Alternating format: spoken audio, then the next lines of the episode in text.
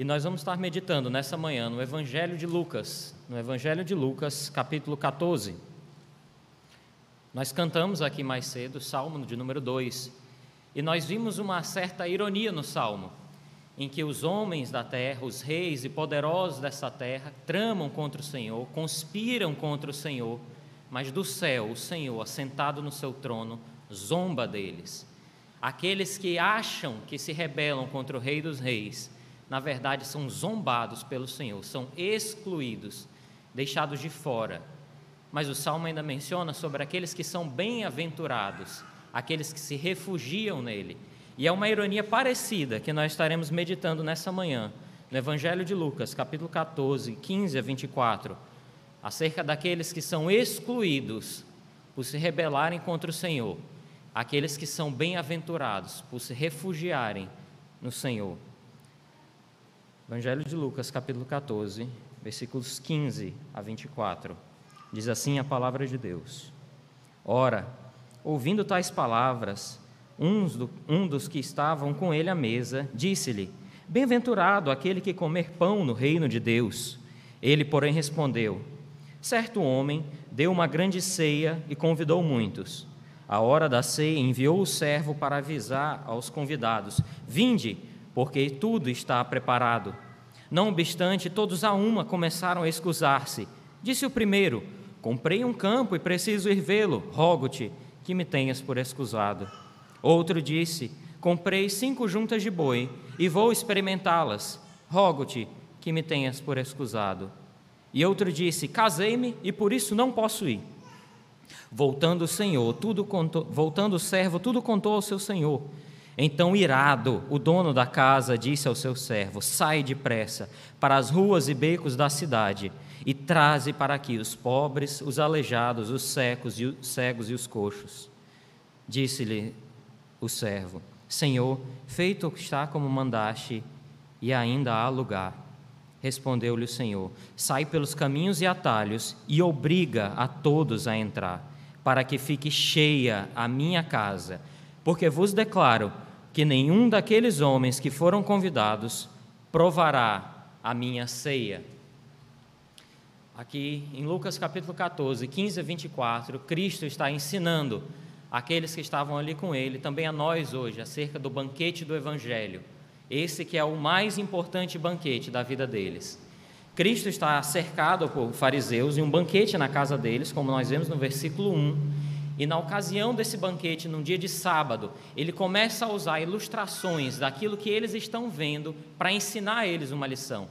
Primeiro, ele provoca eles a respeito do que é certo se fazer no dia de sábado, o que é devido se fazer no dia do Senhor. Então, ele ensina a eles o que é ter piedade e compaixão do seu próximo a respeito da cura no sábado, nos versículos de 1 a 6. Depois, ele provoca eles com relação a procurar o primeiro lugar à mesa. Ele vê que os convidados estão buscando o primeiro lugar e ele provoca eles a respeito de quem vocês estão convidando para sua mesa e quem deve buscar os primeiros lugares. Se humilhe, seja humilde, busque os últimos lugares para que quando chegar o dono da festa, você possa ser exaltado e chamado aos primeiros lugares. Então, Cristo está usando linguagem de banquete para corrigir o problema dos fariseus e a errada convicção dos fariseus.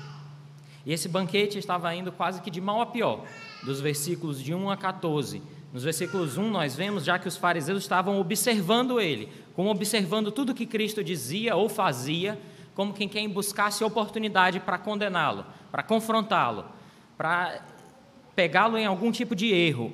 Mas Cristo vai corrigindo, e o banquete vai indo quase que de mal a pior, até que por fim, nos versículos 12 a 14, Jesus questiona qual a intenção deles o convidarem para esse banquete.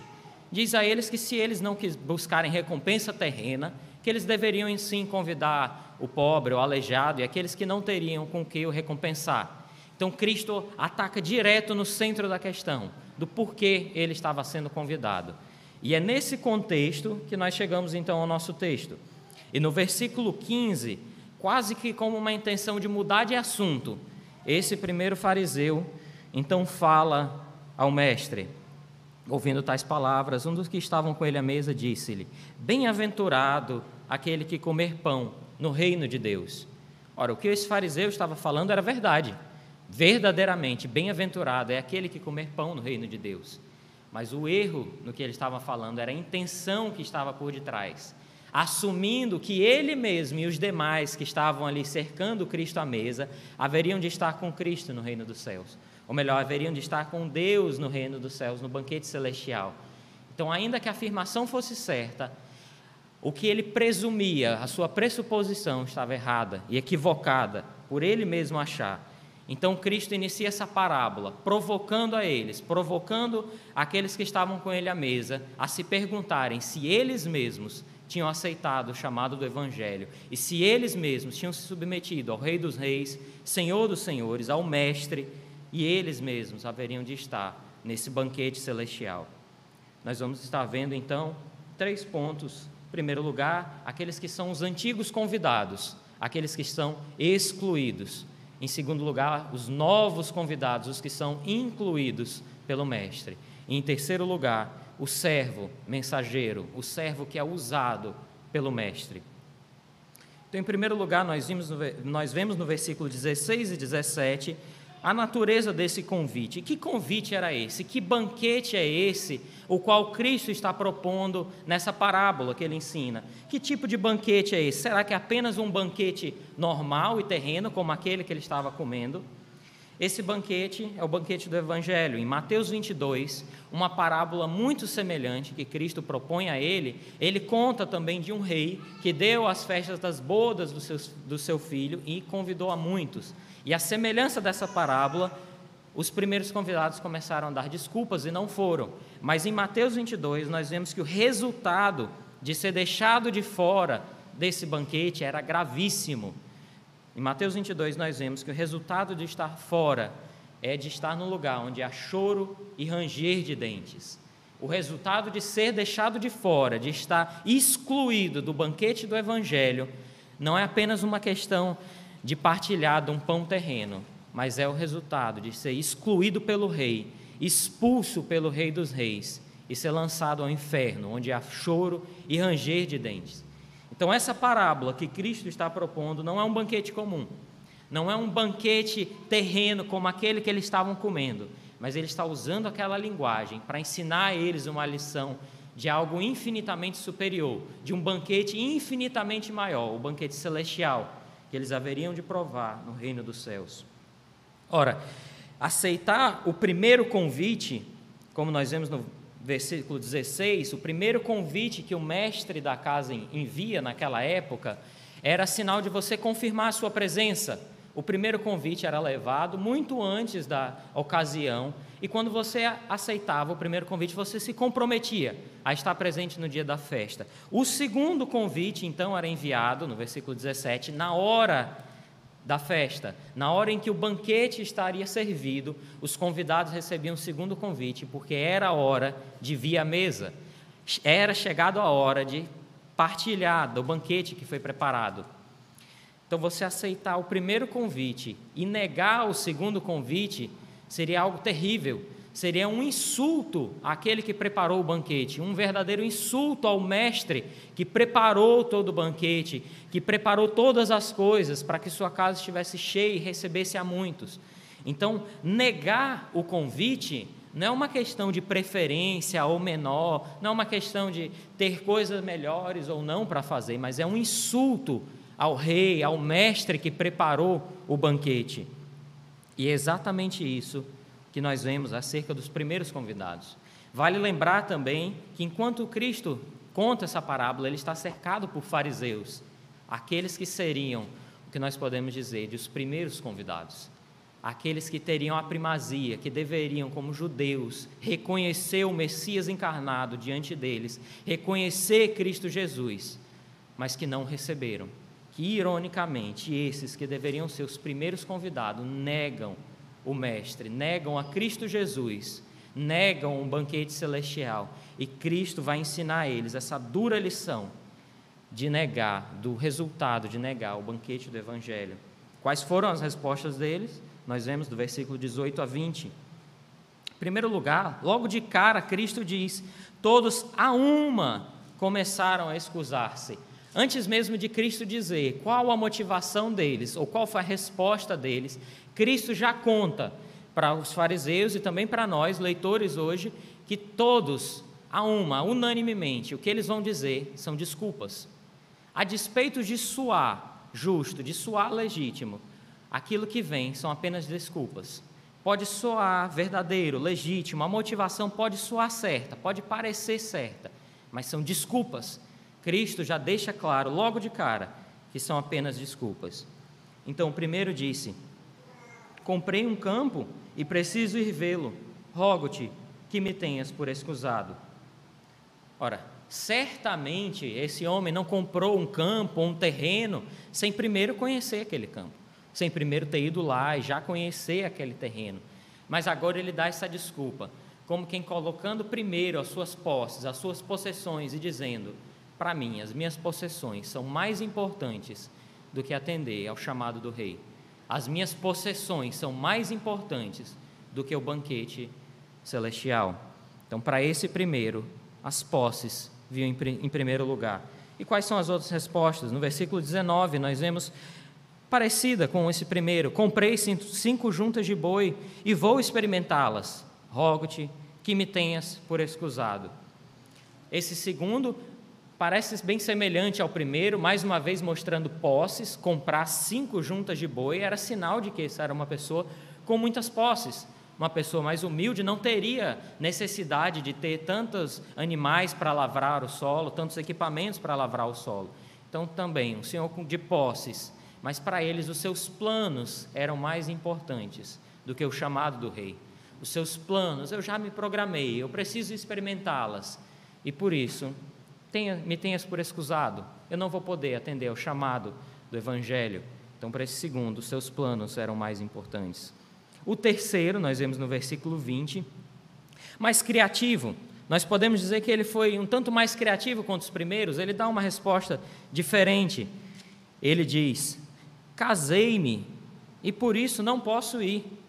Ora, parece diferente, parece até legítimo, ele está, afinal de contas, invocando uma lei do Antigo Testamento que aquele que era recém-casado não precisava ir à guerra, ele estava livre de ir à guerra assim que ele se casasse, até consumar o seu casamento. Então ele está aqui invocando Deuteronômio 20, versículo 7, ou 24, versículo 5, como quem dizendo: Olha, eu casei e por isso eu não posso ir. E a certeza dele era tão grande de que ele estava certo, que ele nem diz, me tenhas por excusado, ele só diz, eu não posso ir. Ele estava certo de que o que ele estava dizendo era legítimo. Olha, eu não posso ir. Nem, nem pede para ser desculpado ou excusado como os outros. E para esse terceiro, as suas paixões, as suas afeições eram mais importantes do que o banquete do rei. Um a um, desculpas após desculpas, sejam elas possessões, planos ou paixões. Desculpas para não responder ao chamado, ao imperativo, ao comando do rei, vinde, um comando do rei. Desculpas. No livro O Peregrino, do puritano John Bunyan, ele menciona, quando a cristã chega na casa do intérprete, uma, uma das cenas que ela vê é de um homem que está de cabeça baixa, com um ancinho, todo o tempo de cabeça baixa, e ele junta com esse ancinho pó e gravetos. De cabeça baixa, todo o tempo juntando pó e gravetos. Mas acima dele há um homem com a coroa, estendendo a coroa sobre sua cabeça, enquanto ele está de cabeça baixa, olhando para o chão, pegando pó e gravetos. A coroa está sendo ofertada sobre sua cabeça, enquanto ele prefere pó e gravetos. Pó e palha. Essa é exatamente a cena que nós vemos ilustrada aqui diante de nós. Homens que preferem pó e gravetos, a coroa que o rei preparou, que o rei dos reis, assentado no trono, tem. Mas eles preferem olhar para coisas terrenas, pó e palha, do que atender ao comando do rei, ao vinde, porque o rei os comanda. E quais são as nossas desculpas? Que desculpas nós damos? Ora, aqueles fariseus estavam sentados diante de Cristo. Eles estavam sentados na mesa com Cristo, um privilégio que nós nessa vida não temos, a não ser a ceia do Senhor. mas eles estavam pessoalmente cercando Cristo. Ainda assim, eles estavam negando, negando, escolhendo pó e palha a atender o chamado do rei. Qual é a nossa desculpa? Está na igreja domingo após domingo? Não é uma garantia, não é a resposta final que nós damos. De atender o chamado do rei, o comando, o imperativo do rei, de vinde, se arrependa e creia, pois o rei o chama. Seja qual for a desculpa, seja qual for a desculpa que nós damos, muitas vezes desculpa essa para nem sequer vir à igreja, não passe de pó e palha, pó e gravetos, comparado àquilo que o rei preparou. Por sinal, muitas são as desculpas que muitas vezes nos afastam da igreja. Muitas são as desculpas que nós usamos para faltar à igreja. Sejam elas possessões, como foi no primeiro, sejam elas planos que nós fazemos, como foi o caso do segundo, ou ainda paixões, sejam elas entretenimento ou afeições, o que quer que seja, que nos afastam da casa do Senhor, nos afastam do banquete que o Mestre preparou e que ele comanda, não é apenas um pedido, é um comando: vinde, pois está preparado a mesa. Nós muitas vezes preferimos pó e gravetos, sem levantar os olhos para olhar para Cristo e ver a coroa que está diante de nós. Nós andamos com os olhos nesse mundo, de cabeça baixa, de cabeça baixa, esquecendo daquele que está sentado no trono, daqueles que, que já hoje está entronizado e que preparou todas as coisas. Essa é a nossa negligência, quando nós mesmos, ainda que na igreja, como aqueles fariseus, negam o comando do rei, o comando do mestre. Vinde, pois o banquete está preparado. E qual a consequência disso? Você pode perguntar. No versículo 24, nós vemos a consequência. Nenhum daqueles homens que foram convidados provará a minha ceia. Ora, note que o banquete está preparado e não é adiado. A despeito da resposta que os convidados dão, o banquete não é adiado, o banquete acontecerá. Mas aqueles que negaram não provarão a minha ceia. A consequência é grave. O convite é agora. Não há uma segunda oportunidade para esses que negaram, não há um segundo momento. A resposta era necessária naquele momento. O mestre não dá qualquer chance para eles, mas põe a sentença que de forma alguma eles provarão a minha ceia. Em Mateus 22, versículo 13, nós vemos qual o destino daqueles que negaram. O destino de ser lançado fora é que ali há nas trevas, ali haverá choro e ranger de dentes a consequência de estar fora não é uma questão de somenos. Ali haverá trevas e ranger de dentes. O banquete do evangelho, ser deixado de fora, ser excluído pelo rei, é ser lançado no inferno, onde haverá choro e ranger de dentes. E como Spurgeon diz, a nossa, o nosso momento de responder ao chamado é agora, antes que seja tarde demais e longe demais do inferno será tarde demais e longe demais para atender o comando do rei. Por isso, nosso chamado é responder agora. Note também como Cristo, no versículo 24, ele levanta da parábola, ele fala diretamente aos fariseus. Ele diz: Porque eu, subentendido, vos declaro, no plural, então Cristo está levantando os olhos da parábola e está falando diretamente aos fariseus. Não é mais o mestre conversando com o servo no singular, mas ele agora falando diretamente, olhando nos olhos dos, dos fariseus, dizendo: Eu vos declaro que eles não provarão da minha ceia, do meu banquete. Cristo está se identificando como mestre. A ceia, esse banquete que eu estou contando para vocês, é o meu banquete, é a minha ceia. Eu sou o rei. E vocês que estão me negando, não provarão do meu banquete. Cristo está respondendo diretamente àquela pressuposição que aquele fariseu tinha feito no versículo 15. Ele está dizendo: não, você não entendeu. Aqueles que me rejeitam, de forma alguma, provarão do meu banquete. Então Cristo dá aqui a sentença, a sentença para eles.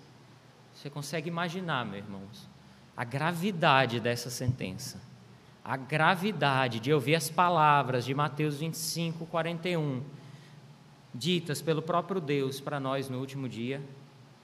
Apartai-vos de mim, malditos, para o fogo eterno, preparado para o diabo e seus anjos. Você consegue imaginar a gravidade de escolher pó e palha nessa vida? Essa é a consequência. Aqueles homens nessa parábola achavam que estavam se ligando às coisas terrenas e que era uma questão de só menos.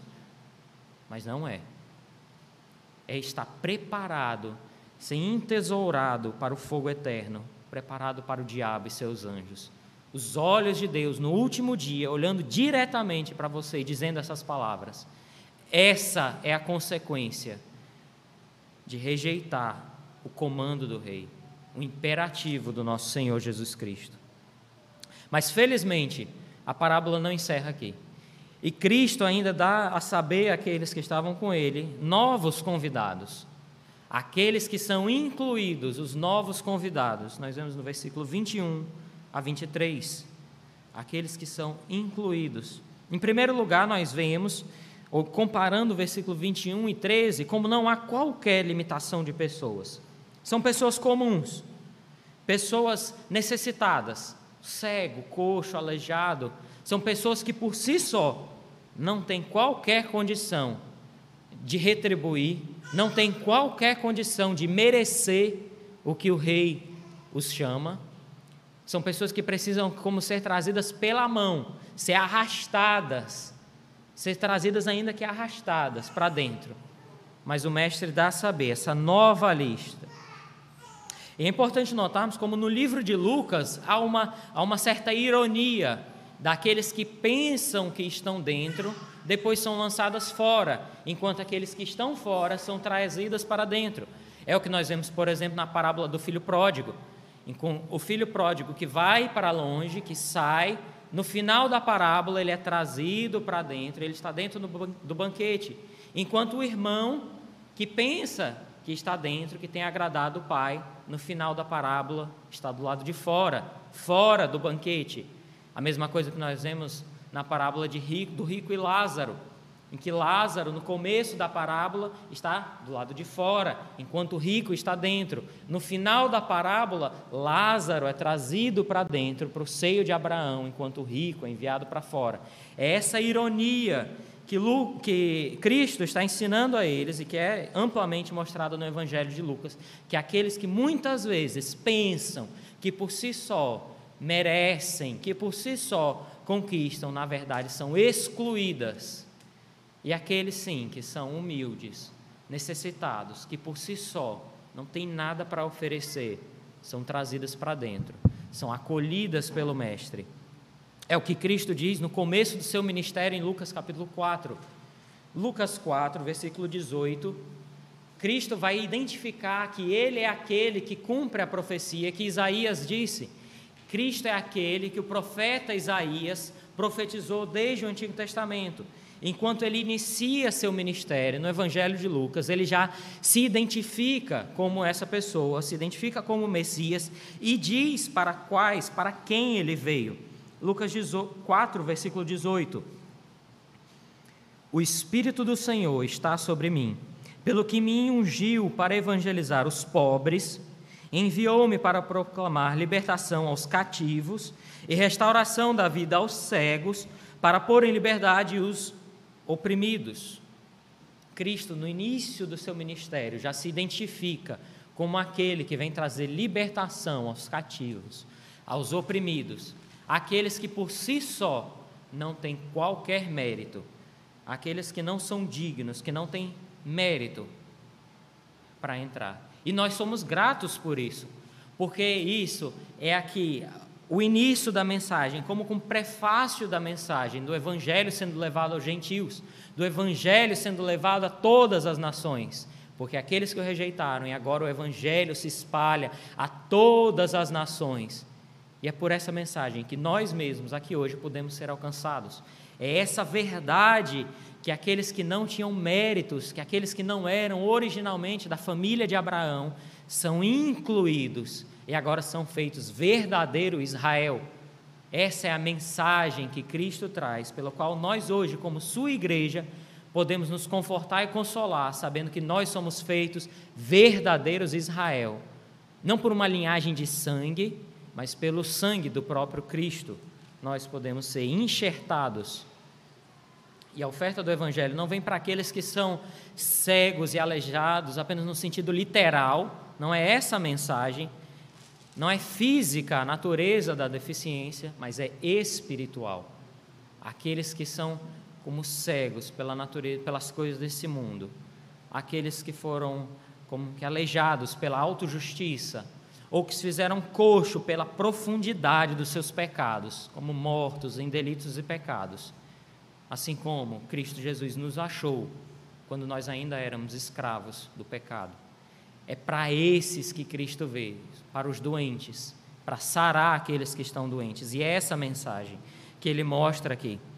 Mas além de não haver limitação de pessoas, como nós vimos, não há qualquer caracterização de, de natureza, de que algo, algo que alguém precisa para ser chamado, seja essa uma linhagem de Abraão ou qualquer outra coisa. Além de não haver limitação de pessoas, não há também limitação de lugar. Note nos versículos 21 e 23. Primeiro ele diz, no versículo 21, sai depressa para as ruas e becos da cidade depois, no versículo 23, o mestre manda o servo ainda mais longe. Ele diz: sai pelos caminhos e atalhos. O mestre envia o seu servo não apenas para lugares mais longes, como também lugares mais difíceis para as ruas, depois para autoestradas, para os caminhos, mas agora vai também para os atalhos. Não há qualquer limitação, nem de pessoas e nem de lugar todas as nações, todos os povos, em todos os lugares, sem qualquer limitação. Talvez você possa pensar que é indigno, que não há qualquer mérito, ou que talvez seja culpado demais para vir diante do Mestre, para vir a Cristo Jesus. Mas é o contrário a natureza dos nossos pecados não deveria nos fazer que nós fujamos de Cristo, mas pelo contrário, deveria fazer com que nós corramos para Cristo e nos escondamos nele. Ora, quanto mais doente a pessoa está, mais ela precisa do médico. Quanto mais ela reconhece a natureza dos seus ferimentos, da sua natureza que não pode se livrar por si só, da sua podridão, das suas, das suas chagas, mais ela vê que precisa do médico. Assim também, quanto mais nós reconhecemos a natureza dos nossos pecados, mortos nos nossos delitos e pecados, a nossa incapacidade, isso nos deveria fazer olhar para Cristo, clamar ao Mestre e nos agarrarmos a Ele, correr para o Mestre clamando misericórdia, clamando misericórdia. Quanto mais enfermo, quanto pior a nossa condição, mais dependentes nós somos e nós reconhecemos que somos do nosso Senhor. Por isso nós não podemos esperar mais nada. Não há e qualquer esperança ficando do lado de fora. Qualquer esperança ficando do lado de fora do banquete do evangelho. Assim como não há qualquer condenação para aqueles que estão dentro do banquete com o mestre. Lembre-se também que aqueles que deram desculpas não tiveram um amanhã, não tiveram uma segunda chance. Como diz Hebreus 3, versículo 15: Hoje, se ouvirdes a sua voz, não endureçais o vosso coração. Hoje, se ouvirdes a sua voz, não espere até que seja tarde demais e longe demais, mas hoje, se ouvirdes a sua voz, não endureçais o vosso coração. Como diz Paul Walsh em um de seus sermões, o ímpio, na sua condição de pecador, ele é como um relógio, que a cada segundo, a cada badalado relógio, tic, tac, tic, tac, tudo que ele tem é pecado, pecado, pecado, pecado. Ele está vivendo sem ser em conformidade com a palavra do Senhor, sem ser para a glória de Deus, e por não viver para a glória de Deus a cada segundo de sua vida, é pecado, pecado, pecado, pecado. Essa é a nossa natureza. Sem viver para a glória de Deus, não há exceção. Cada segundo é pecado, pecado, pecado. A gravidade é máxima, a seriedade desse chamado, do comando do Mestre, de se arrependa e creia no Senhor Jesus, é máxima a cada segundo das nossas vidas. Do contrário, se não estivermos vivendo para a glória de Deus, estamos vivendo em pecado, pecado e pecado. Do contrário, para aqueles que já hoje vivem para a glória do nosso Senhor, essa é uma mensagem que traz alegria e exaltação. Em Apocalipse, capítulo 19, versículo 7, nós vemos a alegria, o regozijo de participar das bodas do Cordeiro. Apocalipse 19, versículo 7 diz assim: Alegremos-nos, exultemos e demos-lhes glória, porque são chegadas as bodas do Cordeiro, cuja esposa a si mesmo se preparou, se ataviou. São chegadas as bodas do Cordeiro, a igreja do Senhor é chamada para se alegrar e exultar, a despeito da condição do mundo, qualquer que seja. Nós que fomos chamados para dentro do banquete, que participamos da mesa do Senhor, do banquete do Rei que Ele mesmo preparou, somos chamados a exaltar, a dar Ele glória, nos alegrar. E note como o banquete que é revelado em Apocalipse, Cristo é o cumprimento de todas as coisas, assim como da nossa parábola. Cristo é o mestre que prepara o banquete, Cristo é aquele que envia o convite, Cristo é o pão e o vinho que são ofertados. Ele é tudo, tudo é através de Cristo e por Cristo. Ele é o hospedeiro, ele é o mestre, todas as coisas são nele, por meio dele. Por isso nós hoje nos alegramos e exultamos, porque não depende de nós, mas depende do que o Mestre fez. E por isso nós não olhamos para pó e palha. Nós não podemos, de forma alguma, esquecer daquele que segura a coroa, daquele que já hoje está sentado no trono, daquele que preparou as bodas para quando a sua igreja triunfante entrar nos lugares celestiais para cear com Ele à mesa. Nós jamais podemos esquecer, por pó e palha, do Mestre, do que o Mestre preparou por nós. Porque tudo, tudo, a festa, os elementos, o convite, é através do Mestre, do nosso Senhor, Cristo Jesus. Mas em terceiro lugar, eu gostaria ainda de meditar com os irmãos acerca do servo mensageiro. O texto ainda nos, nos ensina acerca de uma terceira condição, de um terceiro público. O mestre dialoga ainda com o terceiro público, o servo, o próprio servo. E agora eu gostaria de me dirigir diretamente à igreja, enquanto corpo, enquanto servos enviados, ao corpo da igreja, ao que o Senhor, ao que o nosso Senhor diz, à sua igreja, ao que o Mestre comanda ao seu servo, à sua igreja. Em primeiro lugar, nós devemos cumprir o comando do nosso Senhor, e esse é um comando urgente. Por isso, o servo tem urgência. A mensagem que o servo leva é uma mensagem urgente. Note no versículo 21 como ele sai depressa Ora, se eles precisam responder ao chamado agora, se essa é a única chance de que o mundo tem para se arrepender e crer no nosso Senhor Jesus Cristo, então nós também precisamos sair agora, sair depressa, precisamos sair urgentemente. É uma mensagem urgente, tanto com relação ao tempo, porque o tempo que eles têm é agora, quanto é urgente com relação à natureza desse chamado é uma mensagem de vida ou morte, é uma mensagem de céu ou inferno. Por isso, a mensagem que a igreja leva é uma mensagem urgente. A igreja não pode ser passiva ao mundo. A igreja não pode ficar parada esperando que o mundo reconheça. A igreja tem que ser ativa, levando a mensagem do seu Senhor, enfrentando o mundo e levando a verdadeira mensagem. É uma mensagem urgente, por isso sai depressa. O chamado que a igreja leva é um senso de urgência, como um guerreiro que vai para a guerra e todo o tempo está carregado de urgência, uma mensagem de vida ou morte. Esse é o senso que a igreja tem de ser tomada. Ao realizar missões, é como quem vai para a batalha, leva uma mensagem urgente, além de ser uma mensagem extremamente difícil de ser levada. Note que o chamado não é fácil. Ora, sai para ruas, caminhos, atalhos, é difícil. Percorrer esses caminhos será difícil, não espere o contrário.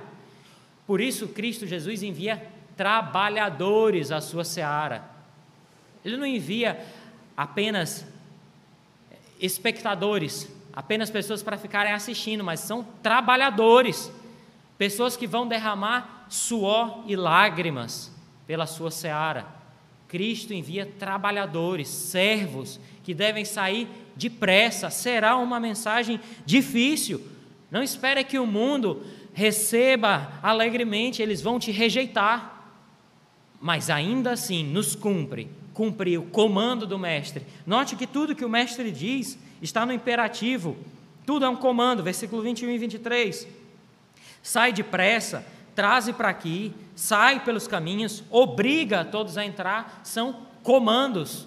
O mestre não está recomendando para o servo, não está dando a ele uma sugestão, não está dizendo, olha, enquanto você vai, faça isso ou aquilo. Não, sai depressa obriga a entrar, é uma tarefa árdua, é um comando que ele dá não só para aqueles que devem responder, mas também para a sua igreja, em cumprir esse chamado. Nós somos empoderados com a mensagem do Mestre e agora devemos levar para todos, para todas as nações e pessoas. É um chamado. Além de ser um chamado urgente, também requer fidelidade por isso nós vemos nesse texto a fidelidade do servo. Em João capítulo 3, versículo 11, nós vemos o que Cristo diz a Nicodemos a respeito de como nós só podemos falar daquilo que nós mesmos experimentamos. Veja o que Cristo diz a Nicodemos. Em verdade, em verdade te digo que nós dizemos o que sabemos e testificamos o que temos visto, contudo não aceitais o nosso testemunho. Nós só podemos dizer o que nós sabemos, o que nós experimentamos, o que temos visto. Como servos fiéis, nós só podemos chamá-los a entrar se nós mesmos já tivermos entrado. Note como o mestre diz a ele: sai pelos caminhos, e obriga todos a entrar, ou obriga todos a vir para dentro. Nós só podemos fazer isso, levar essa mensagem, se nós mesmos já tivermos experimentado a verdade dessa mensagem, a verdade do poder do Evangelho em nossas vidas. Nós dizemos o que sabemos e testificamos o que experimentamos. Nós somos chamados a sermos servos fiéis, assim como a levar uma mensagem que é urgente e ah, meus irmãos, essa tarefa irá requerer tudo de nós. Tudo, tudo de nós. O chamado do Evangelho requer tudo de nós. Vai requerer nossas lágrimas e nosso suor. Como Spurgeon diz: quando nos faltam palavras, podemos dar lágrimas, pois palavras e lágrimas são os braços com os quais os ministros do Evangelho obrigam os homens a entrar. Esses são os braços do Evangelho que nós temos, a palavra do nosso Senhor e lágrimas, porque se eles não vão orar pela sua alma, pela salvação da sua alma, que nós oremos por eles. Se eles não se importam com o destino da alma deles, que nós nos importamos. Enquanto igreja de Cristo, nós devemos nos importar, porque nós sabemos a verdade. Nós sabemos a verdade de estar em rebeldia com o rei como nós vimos no salmo que cantamos. Está em rebeldia com o rei, está preparado para o dia em que o rei esmagará aqueles que zombaram deles, aqueles que conspiraram contra o rei. E por isso nós devemos clamar pela salvação de suas almas. E por isso o Evangelho vai cobrar tudo que nós temos, e nós devemos dar tudo de nós para levar essa mensagem mas tudo que nós temos ainda não será suficiente. E por isso nós vemos ainda a dependência do servo. Porque tudo que nós temos não será suficiente. Nós estamos debaixo, em primeiro lugar, da autoridade do Mestre e na sua dependência. Por nós mesmos, nós não podemos obrigar ninguém a entrar. Por nós mesmos, nas nossas condições, nós não podemos obrigar ninguém a entrar mas o Espírito Santo de Deus, esse sim, com seu chamado eficaz, é capaz de chamar algo irresistível que de forma alguma eles poderão rejeitar.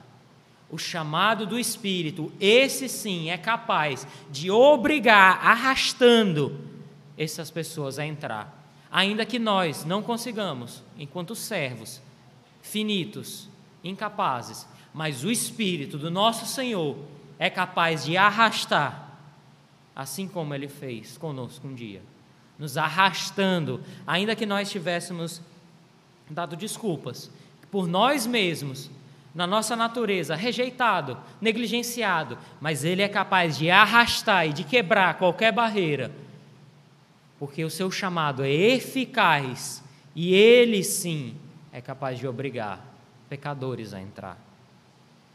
Em segundo lugar, nós estamos na dependência do Mestre, porque o banquete não é nosso.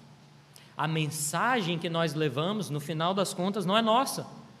Nós transmitimos o que o Mestre comandou. A autoridade não é nossa. O banquete não é nosso, a casa não é nossa, o Mestre não somos nós. A mensagem tampouco é nossa. Por isso, nós andamos em humildade debaixo do Mestre. Essa mensagem nos traz tanto confrontamento quanto conforto. Confrontamento, porque nos faz perceber que não há lugar para orgulho e soberba na igreja. Não há qualquer lugar para orgulho e soberba na igreja. Nós não temos nada. Nós não tínhamos nada para oferecer. O banquete, quem preparou foi o Mestre. O convite, quem fez foi o Mestre. O chamado, quem faz é o Espírito Santo. Não há nada com que nos orgulhar. Por isso, na igreja devem estar cheios de servos humildes, que refletem a glória do Rei, que a glória não é nossa, mas é do Rei, é do Mestre que preparou. A igreja tem de refletir o povo, as pessoas, a olhar para o Mestre que preparou todas as coisas. Servos humildes. Mas, em segundo lugar, isso nos conforta isso nos conforta porque nós vamos com toda certeza e autoridade, sabendo que a autoridade não está em nós mesmos. Não somos nós que comandam eles a entrar. Não somos nós que obrigam eles a entrar. Não somos nós que deu a ordem, mas foi o mestre. Nós vamos com a certeza de que se eles se rebelam, eles não se rebelam contra nós, mas eles se rebelam contra o rei. Eles se zombam e conspiram contra o Rei dos Reis, contra o Senhor dos Senhores. Por isso, essa mensagem nos conforta, porque nós vamos carregados de autoridade, de certeza, de convicção, de que a mensagem não é nossa e que se rebelar, rebeldia contra essa mensagem, é se rebelar contra o Rei e que eles prestarão contas ao Rei e não ao servo. Por isso, essa mensagem nos traz tamanho poder e certeza de que nós carregamos uma mensagem poderosa e urgente.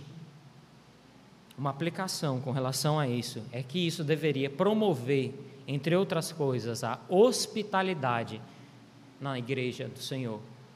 As pessoas deve, na igreja de Cristo deveriam ser conhecidos pela sua hospitalidade. Ora, se o próprio Mestre preparou um banquete e abriu a sua casa para aqueles que eram indignos, quanto mais nós, como servos indignos, deveríamos abrir as nossas casas para receber aqueles que necessitam. A igreja do Senhor deveria ser reconhecida pela sua hospitalidade, por refletir aquilo que o Mestre mesmo fez por nós. Quem dera a, nossa, a igreja do Senhor fosse conhecida por isso. Uma marca da igreja pudesse ser o amor que os irmãos têm uns para com os outros e a hospitalidade que a igreja exerce. Que essa pudesse ser uma marca vista por refletirmos o que o Mestre fez por nós. Eu gostaria de encerrar esse sermão com três aplicações, para concluir nosso sermão, com três aplicações para as três diferentes audiências que o Mestre se dirige nessa mensagem. Em primeiro lugar, essa parábola exige de nós arrependimento e fé. Perder o chamado do Evangelho, assim como aqueles fariseus o fizeram, é, é uma realidade terrível negligenciar, zombar do chamado do rei. Zombar do rei, porque é isso que eles estão fazendo. Não é uma questão de imparcialidade, de neutralidade. Aqueles que rejeitam estão zombando do rei. Essa é a realidade. Assim como os fariseus que cercaram Cristo à mesa estavam, no final das contas, zombando do Mestre. Essa é uma mensagem terrível que nos deve trazer um profundo senso de nos arrepender e de crer nessa mensagem, porque ela exige tudo de nós, que nós abandonemos tudo, que nós abandonemos para pôr Cristo em primeiro lugar, que nós abandonemos as possessões, os nossos planos, as nossas paixões e afetos, tudo. O Evangelho exige tudo de nós. E no fim ele exigirá inclusive as nossas vidas. Ele exige tudo abandone tudo para responder ao chamado do Mestre, porque no final das contas, tudo são apenas pó e palha diante da coroa que o Mestre preparou nos céus. Em segundo lugar, ele exige que nós venhamos para o reino, a despeito da nossa condição, da nossa condição espiritual, de nos sentirmos indignos e miseráveis ele exige que nós não olhemos para nós mesmos, mas que nós olhemos para a promessa. Na nossa condição de miseráveis espirituais, nós não podemos olhar para dentro de nós, mas termos os nossos fixos na promessa que o Mestre quer que a sua casa esteja cheia, de que o Mestre chama, vinde, com meio dele todos, que o Mestre emite o chamado é olhando para as promessas, caminhando como quem olha com os olhos fixos nos céus, é que nós podemos caminhar em destino à cidade celestial, ao banquete das bodas do Cordeiro que nos está preparada. Caminhando sem ser com os olhos nesse mundo, sem ser na nossa própria condição, mas com os olhos no nosso Senhor Jesus Cristo. Em terceiro lugar, essa mensagem exige de nós a sair pelos caminhos e atalhos e a obrigar todos a entrar, para que a minha casa esteja cheia. Esse é o nosso dever, enquanto Igreja de Cristo, em sair, sair e levar a palavra para que a sua casa esteja cheia. O anfitrião está ansioso para que a sua casa esteja cheia. E nós, como servos fiéis, devemos sair para longe, em caminhos difíceis e obrigá-los a entrar cumprir o comando do mestre. É um comando, lembre-se disso. Não é apenas um pedido, mas é um comando. Saia, obrigas eles a entrar, sai depressa. E como servo fiéis, a igreja do Senhor Jesus Cristo deve responder dizendo que sim, mestre, e, ir e cumprir o chamado pelo qual fomos preparados. Ah, meus irmãos, lembre-se que essa mensagem é urgente e que o chamado deve ser respondido hoje que o chamado do Evangelho exige uma resposta hoje, que hoje, se receberes esse chamado, não endureçais o vosso coração. Lembre-se que essa é uma mensagem urgente. Responda hoje, antes que seja tarde demais e longe demais.